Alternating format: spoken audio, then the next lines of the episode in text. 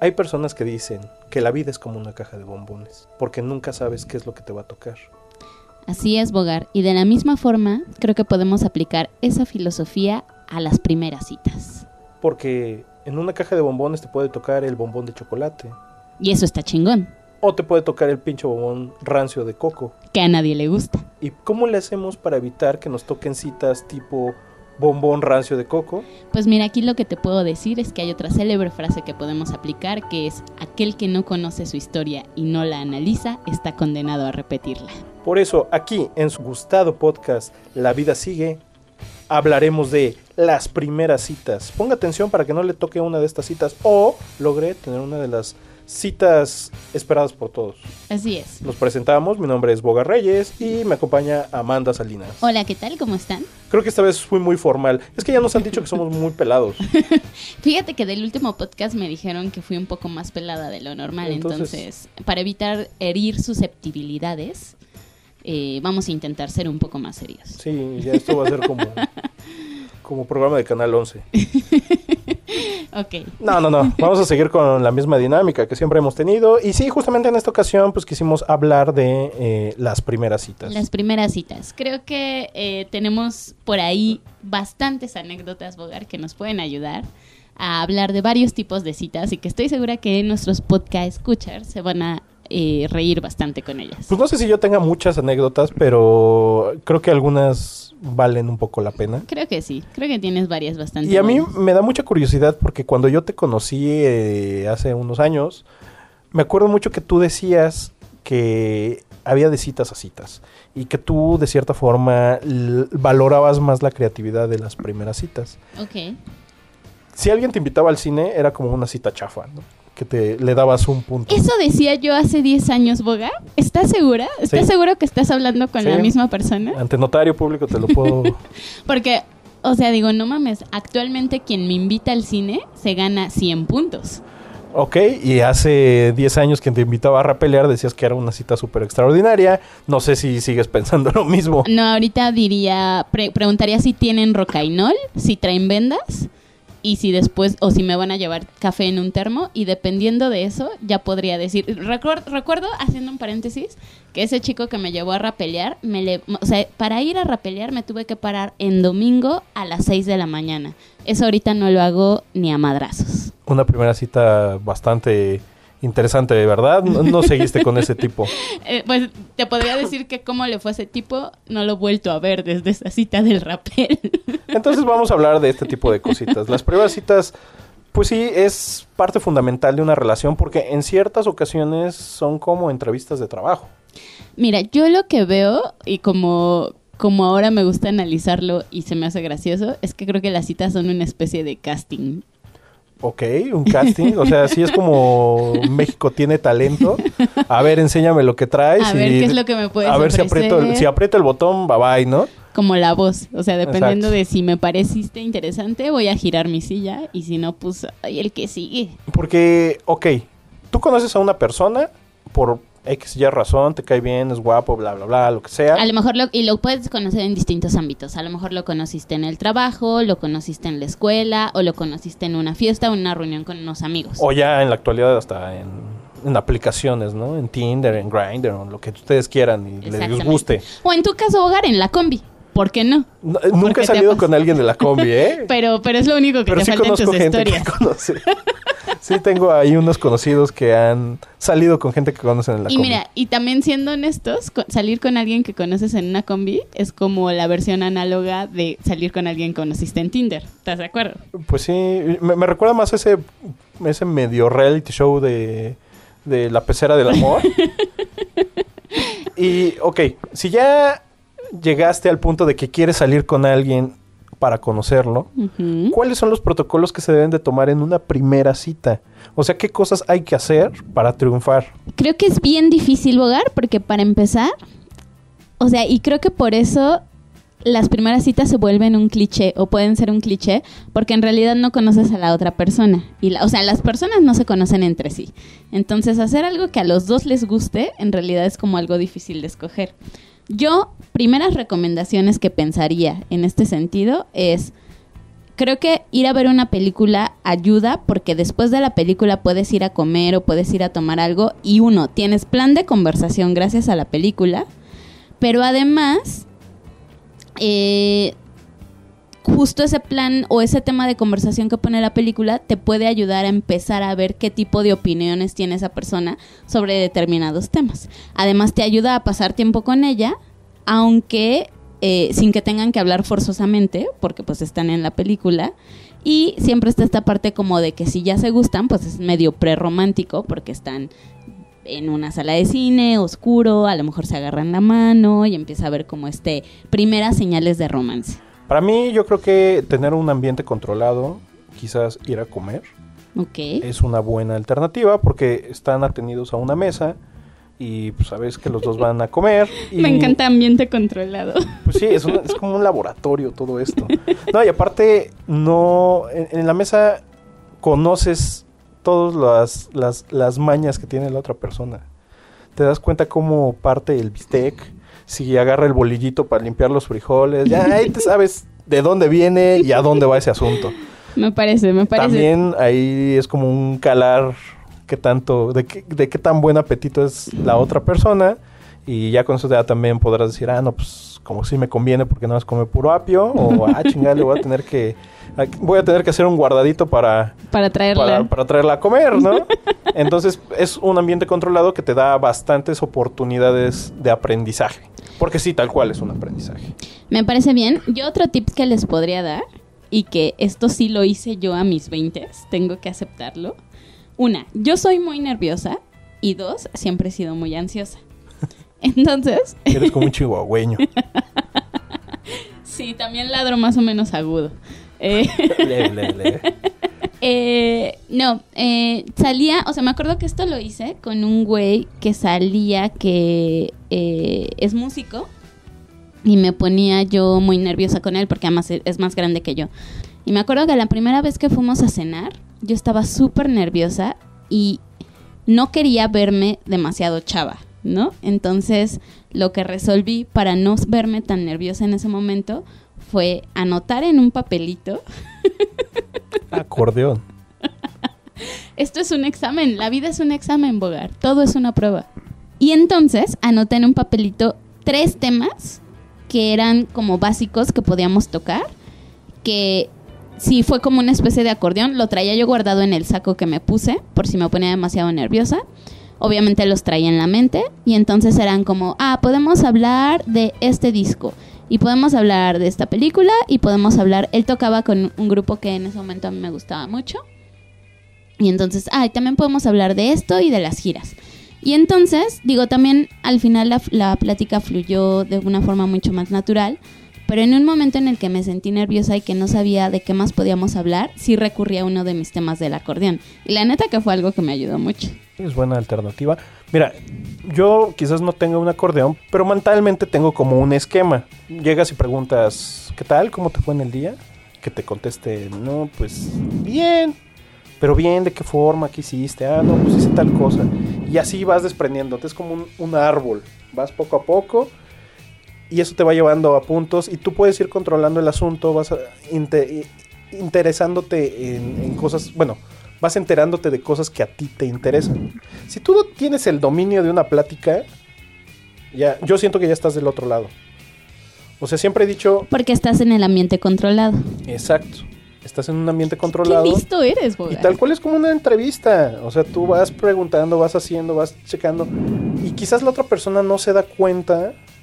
Y poco a poco te va soltando información importante que a ti te va a llevar a tomar una decisión después. Yo en ese sentido, y que justo se pega, sí, entrevista diagonal casting, diagonal mi tip de tener cosas anotadas, es que creo que sí es buena idea tener preguntas que para ti son importantes, o sea, es, importante entre comillas, pero que te da curiosidad saber de las personas con las que sales.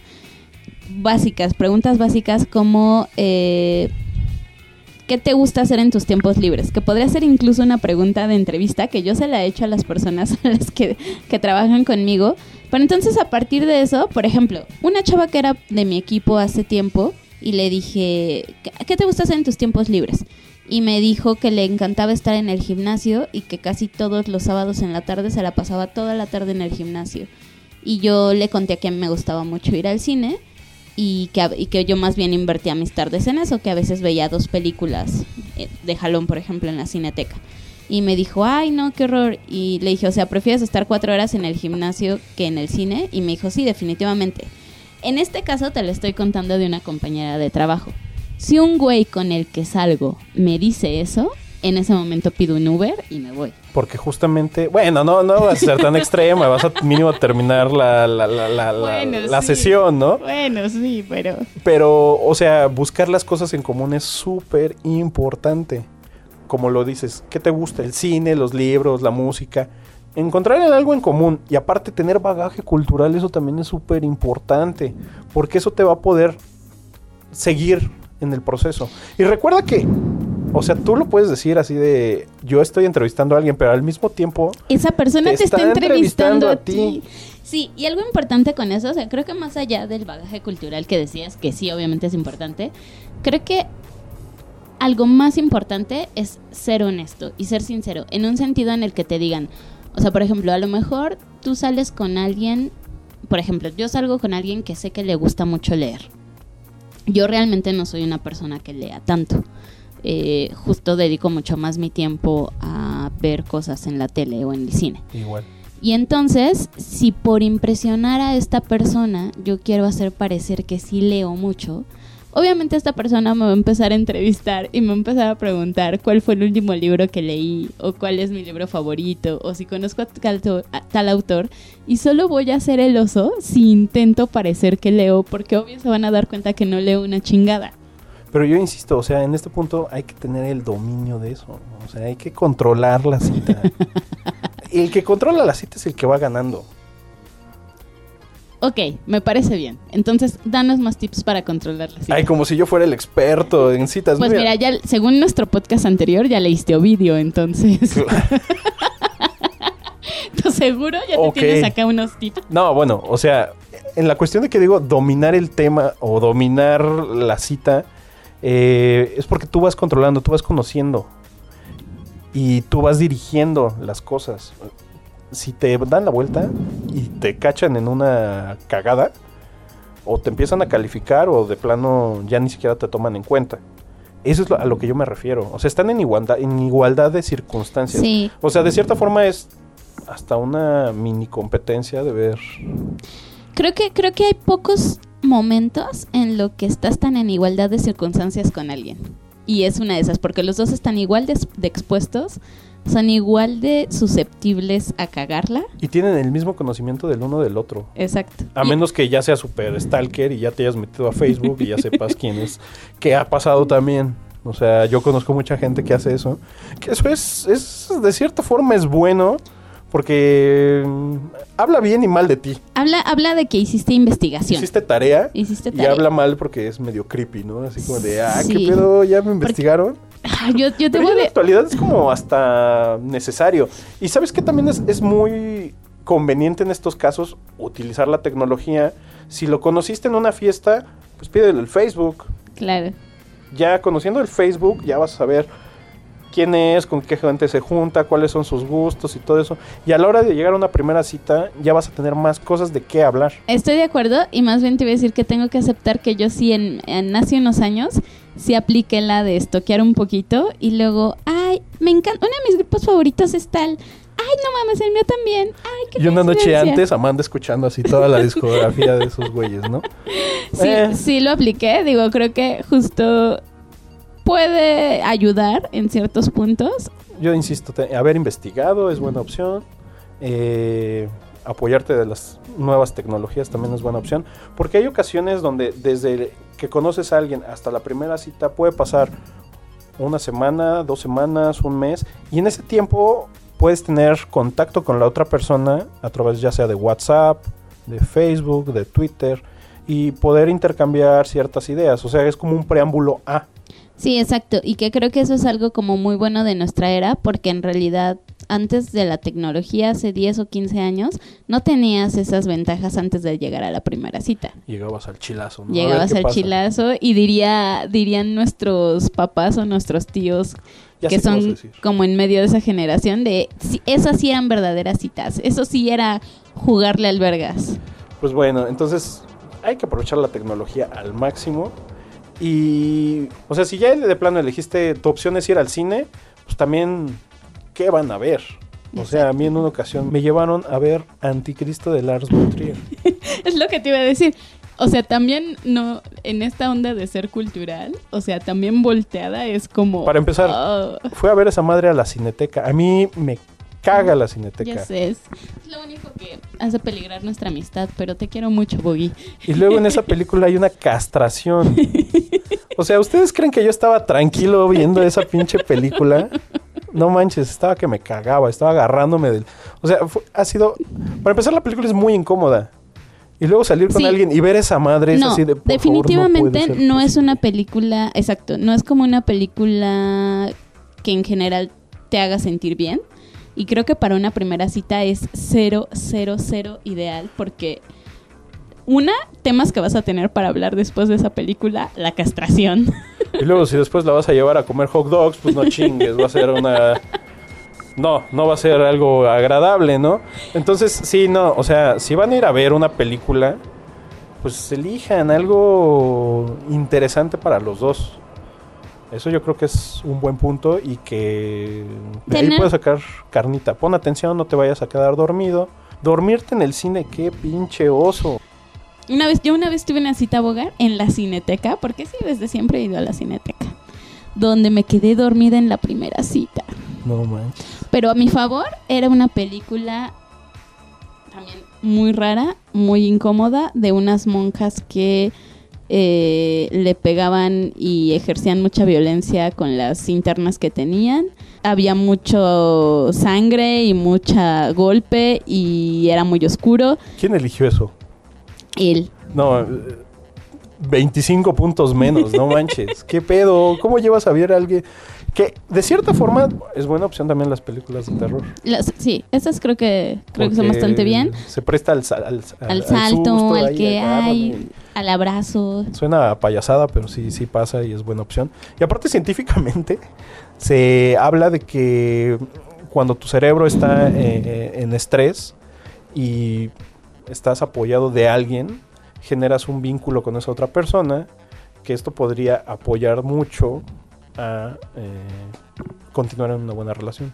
Ese es un gran dato. Me gusta. Entonces sería buena opción que si, si van a ver Anabel 3, La resurrección. podría ser buena opción. ok, elegir un- una buena película para después platicar bien, tener dominio de la película y medio estudiarle, ¿no? Sacar los datos curiosos. Yo siento que los datos curiosos son salvadores, son, son los salvavidas de toda persona. Que sería justo como parte de mi tip de llevar cositas anotadas. Exacto, o sea, como que ya ir preparado, introducir el tema casualmente para que digan, ah, esta morra o este güey, pues Sí le sabe, sí ¿no? le sabe, ¿no? Sí le gira acá la ardilla. Entonces eso no es de que no, no, no es de que quieras impresionar o hacer creerle a la otra persona que eres alguien que no eres, sino que pues es nutrir un Que poquito como que te tu- tu preocupaste acá por Exacto. tener ahí más Yo creo que eso información. también es muy importante y el buen humor. También. Porque también me ha tocado salir con chavas que, ok, se le están pasando chido, pero traen una pinche jeta de... o sea, neta, ¿qué te pasa? ¿Qué te está pasando? O sea, neta, ¿te estás divirtiendo? sufriendo? ¿Estás sufriendo? ¿Qué es lo que quieres que haga? Eh, eso es también muy importante, o sea, salir de buenas. Que no, y que te iba a decir justo es ahí, por ejemplo, tú estabas intentando pasar un casting chido con ellas, pero ellas no lo pasaron contigo. Y quizás ellas se la pasaron de huevos, ¿no? Dijeron, ah, ese güey es bien inteligente, súper interesante, pero a ti no manches, o sea, si así va a ser siempre, pues no, gracias. Oye, pero justo a ver, em- ya empezamos a hablar de nuestras experiencias. Cuéntame alguna de las primeras citas más raras que has tenido. En una ocasión, Nos quedamos de ver en algún lugar y nos perdimos. O sea, pero se perdieron juntos o, o no se encontraron porque se perdieron. Ahí te va el asunto. Nos quedamos de ver en la glorieta de insurgentes. Ok, En las letras de CDMX. ok. Qué romántico. Hay tres letreros de, de- de letras de CDMX. En- No, pues no mames, había un chingo de gente, no la encontraba. Y estuvimos como media hora buscándonos. y de repente yo me movía y ella se movía. Entonces fue cagado. Fue como un previo interesante. Es como, es como un How I Met Your Mother. Eh, fue un previo interesante porque ya nos dio tema de conversación y eso fue interesante. Yo siento que esas son cosas raras. ¿A ti qué cosas raras te han pasado? Este es, es que para mí esta es la más joya de todas las historias. Eh, salí con un güey que era nuestra generación que tuve cuatro citas en un día. Cuatro o cinco citas en un día. No me acuerdo. Nos quedamos de ver a las 11 de la mañana y fuimos a ver una película al Centro Cultural Universitario.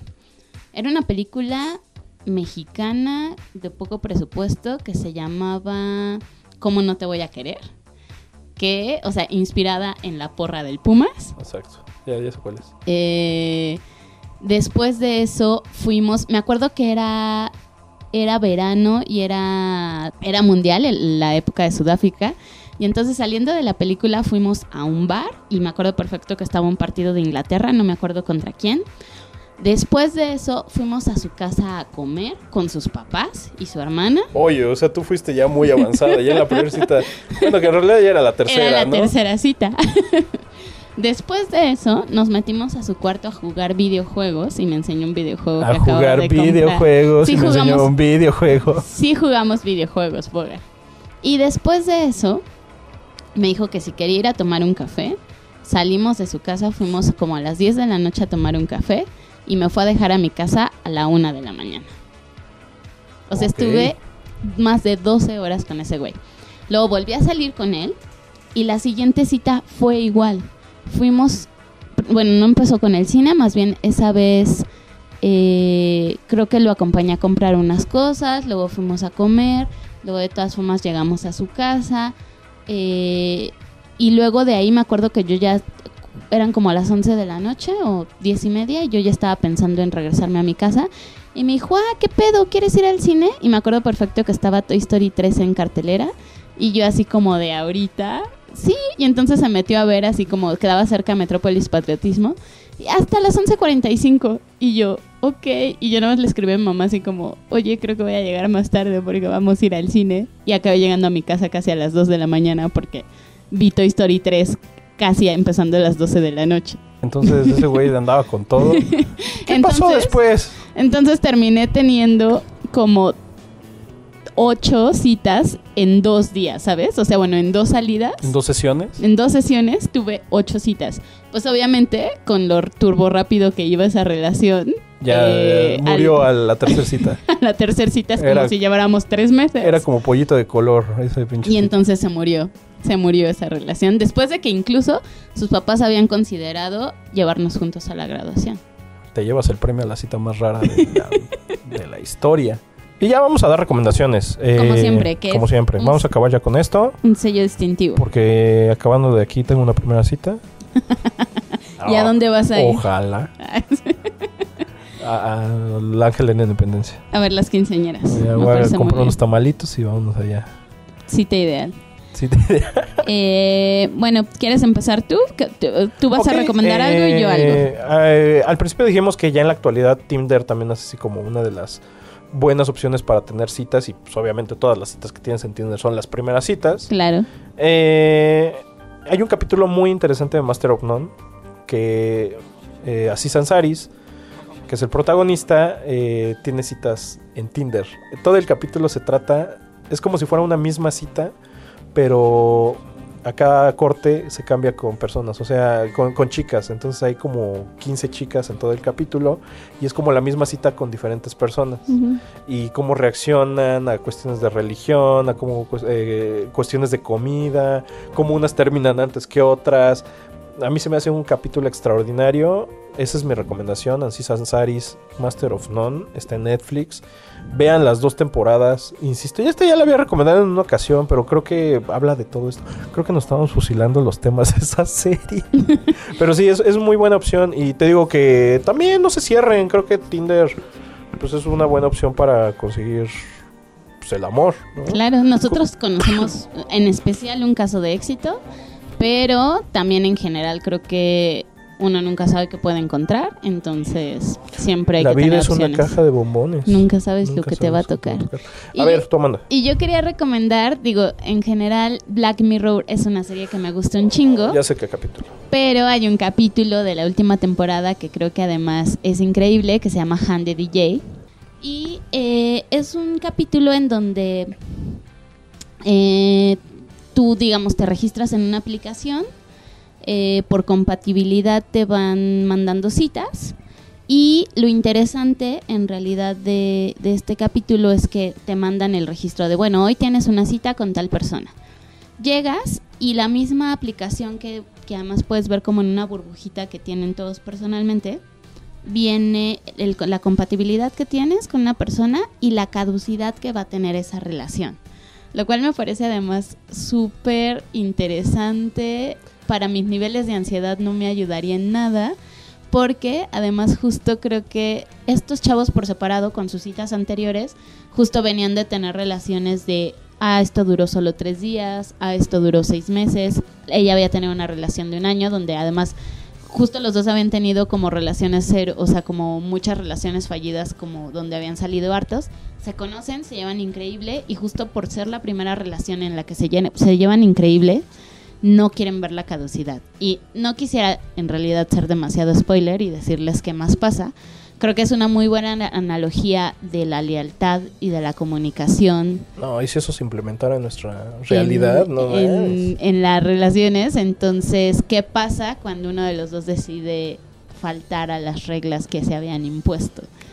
Y a partir de ahí, o sea, esa es la carnita del capítulo. A mí me gusta mucho porque creo que creo que muchos podríamos pensar que estaría chingón ver qué caducidad tenemos cuando salimos con alguien, incluso un poco porque a lo mejor eso te libera de presiones, ¿no? Que creo que hay una pareja que ya nada más esperaba que se acabara el tiempo. Dice, sí, ah, ya se acabó, vamos, Ah, cámara. Exacto. No, y, y porque justo si es alguien que dices, ah, la caducidad dice 12 horas, pues exacto, elige si pasas la noche con esa persona o no y sin presión. Pero creo que este punto en el que te estás pasando, te la estás pasando muy chido con alguien y de pronto ves que tu caducidad, quién sabe por qué, es de tres meses, creo que sí, o sea, si realmente tuviéramos acceso a esa información, sí sería muy difícil lidiar con eso. Y ya para despedirnos, ¿con qué, qué te quieres despedir? Eh, pues estábamos pensando varias opciones de canciones y después de una larga, eh, digamos, e- etapa de eliminación de distintas opciones que teníamos, elegimos despedirnos con esta gran canción de los Kings of Convenience que se llama I Rather Dance With You. Y que también es una extraordinaria... Un, un buen grupo. O sea, neta, escuchen todo lo que ellos tienen y... Y creo que es una rola muy chida que escogimos porque pues habla de eso, de, de como de cuando conoces a alguien que te llevas muy bien, o sea, como que generas como muy buena empatía y me gusta mucho este punto. A mí que me gusta bailar, como de prefiero bailar contigo que hablar contigo. En mi Eh, caso sería al revés, pero... Pero bueno, en esta ocasión me adueñé de la canción con la que vamos a cerrar el podcast y elegimos poner esa. Pues bueno, pues esto fue La Vida Sigue. Recuerden que después de tantas pinches primeras citas malas y algunas buenas, pues la vida, La vida sigue. sigue. Y aquí Eh, estamos. y aquí estamos, Amanda, Bogar. y tendremos más primeras citas seguramente. Después volveremos a hablar de esto. Y pues muchas gracias por escucharnos. Nos Comenten, comenten qué les parece, comenten sus primeras citas. eh, y también... ¿Qué otros temas ¿qué quieren otros temas escucharnos quieren? para esta primera temporada? Y también quisiera hacer una acotación. Ya tenemos escuchas internacionales. Ah, sí, saludos a nuestro primer escucha colombiano que no sabemos cómo se llama, pero hola. Ni, ni sabemos cómo llegó a nosotros, pero espero que esto te esté gustando. Parcero. Pues muchas gracias. eh, insisto, somos Amanda y Bogar, Bogar y Amanda. Y nos vemos hasta el próximo capítulo. Ah, bye. Bye bye.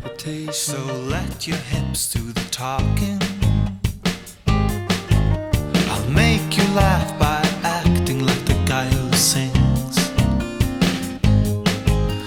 You'll make me smile by really getting into the swing.